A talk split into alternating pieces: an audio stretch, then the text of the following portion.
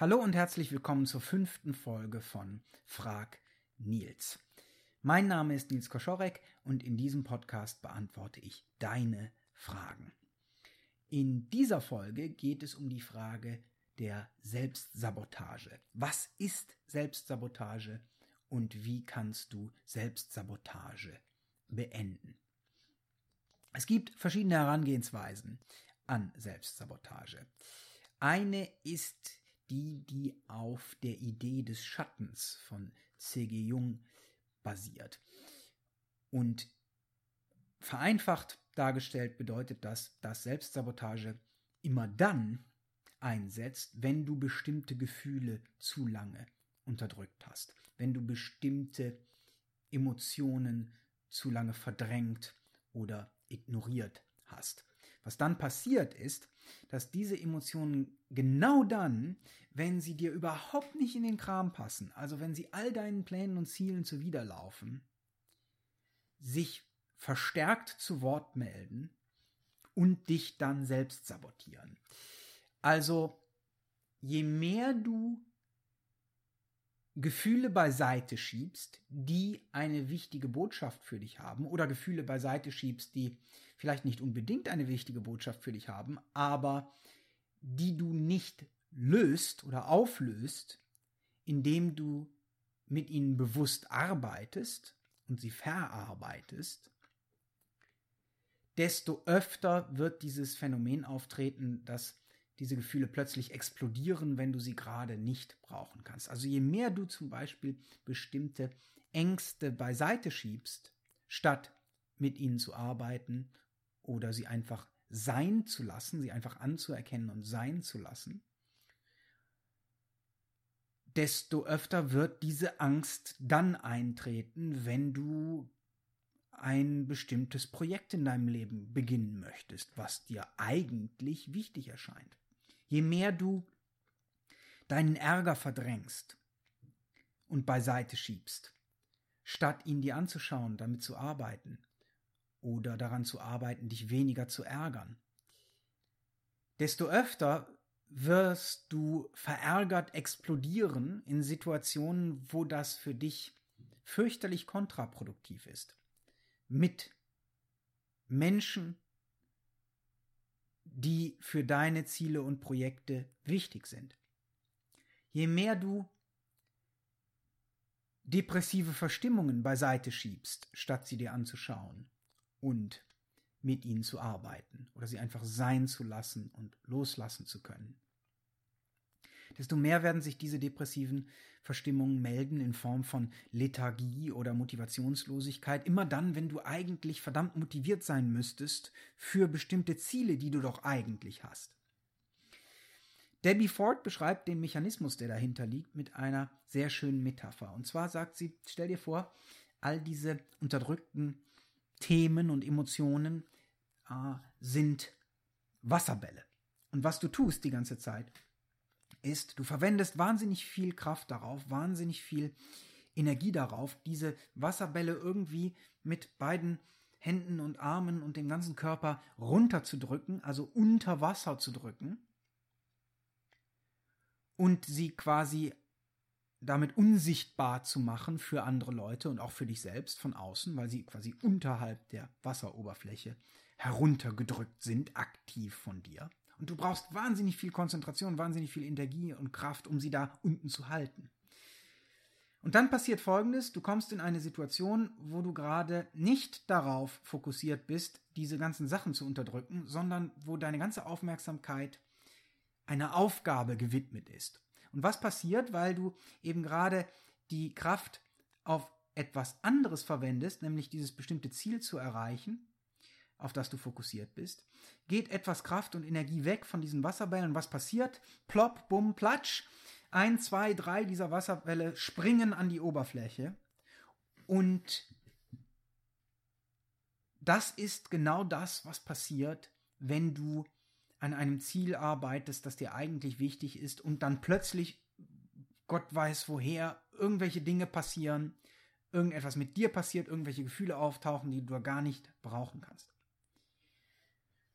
Und das sabotiert dann deinen Weg zum Ziel, Und das erlebst du dann als Selbstsabotage.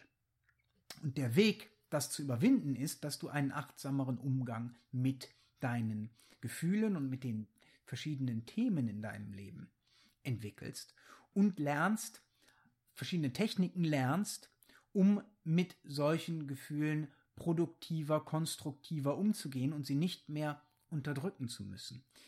Je mehr Souveränität und Bewusstheit du im Umgang mit deinen Gefühlen und den Themen in deinem Leben entwickelst, desto weniger wirst du dich selbst sabotieren.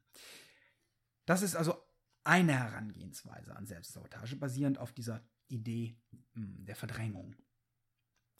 Eine andere Quelle von Selbstsabotage ist eher kultureller Natur.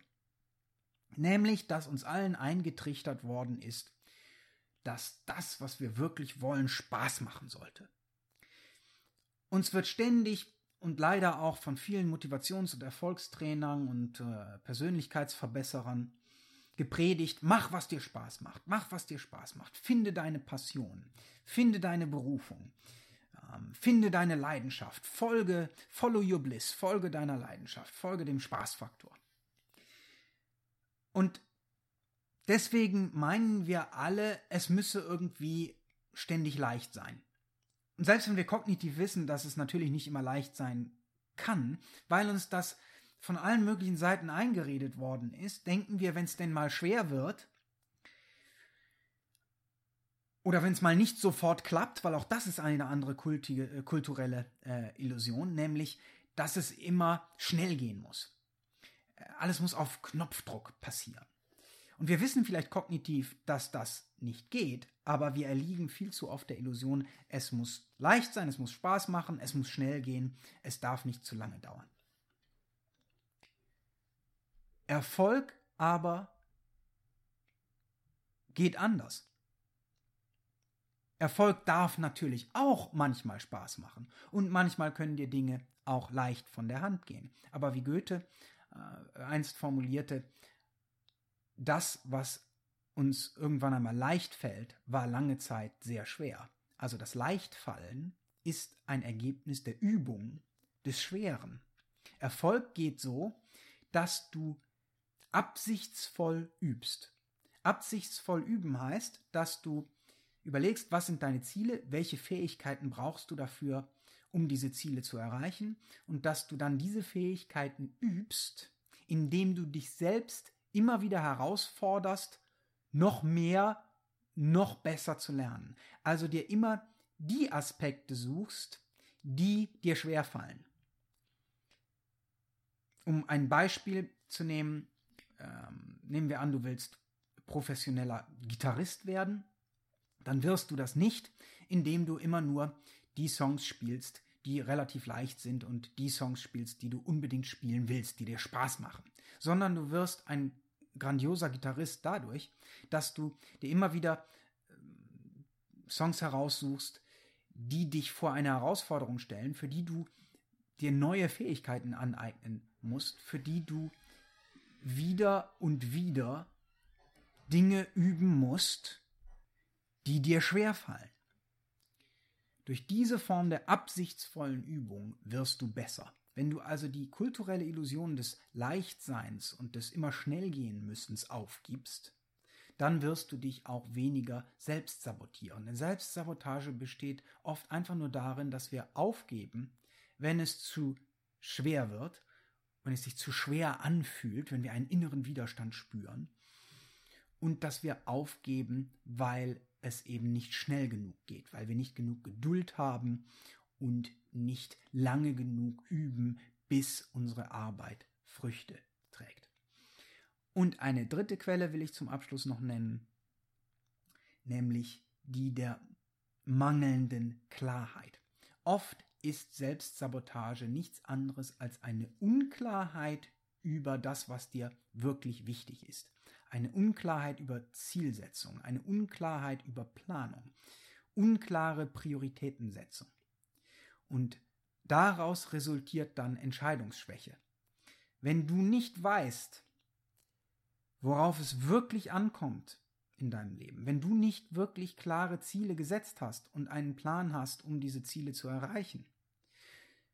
Und es ist völlig egal, ob dieser Plan immer funktioniert. Hauptsache, du hast einen und du kannst den dann verfolgen und bei Bedarf ändern. Nur wenn du einen Plan hast, wie du etwas erreichen kannst, kannst du lernen, etwas anders zu machen. Während wenn du eben einfach nur ins Blaue hinein versuchst, deine Ziele zu erreichen, und diese Ziele noch nicht mal klar definiert sind, sondern irgendwie diffus, wie sollst du dann jemals irgendetwas erreichen können? Und wenn du nicht weißt, was wirklich wichtig ist für dich und dich nicht klar entschieden hast für das, was wirklich wichtig ist, dann wirst du dich öfter selbst sabotieren dadurch, dass du Dinge tust, die dich einfach nur ablenken, dass du Dinge tust, die weniger wichtig sind, dass du Dinge tust, die nicht die Wirkung in Bezug auf die Ziele haben, die du eigentlich erreichen willst. Stelle also erst einmal sicher, dass dir deine eigenen Werte klar sind. Arbeite daran, dir klar zu machen, was du wirklich willst. Je mehr du das tust, desto mehr kannst du Unwichtiges außen vor lassen. Und dieses viel zu viel Unwichtiges tun ist eine der Hauptquellen von Selbstsabotage, die du behebst durch Werteklarheit. Und wenn du das tust, dann wirst du dich weniger selbst sabotieren und besser deine Ziele erreichen können. Wenn du eine Frage für mich hast, die ich in diesem Podcast beantworten kann, dann schick mir eine E-Mail zu nils at nilskoschorek.de und wir hören uns zur nächsten Folge wieder. Bis dahin, alles Beste.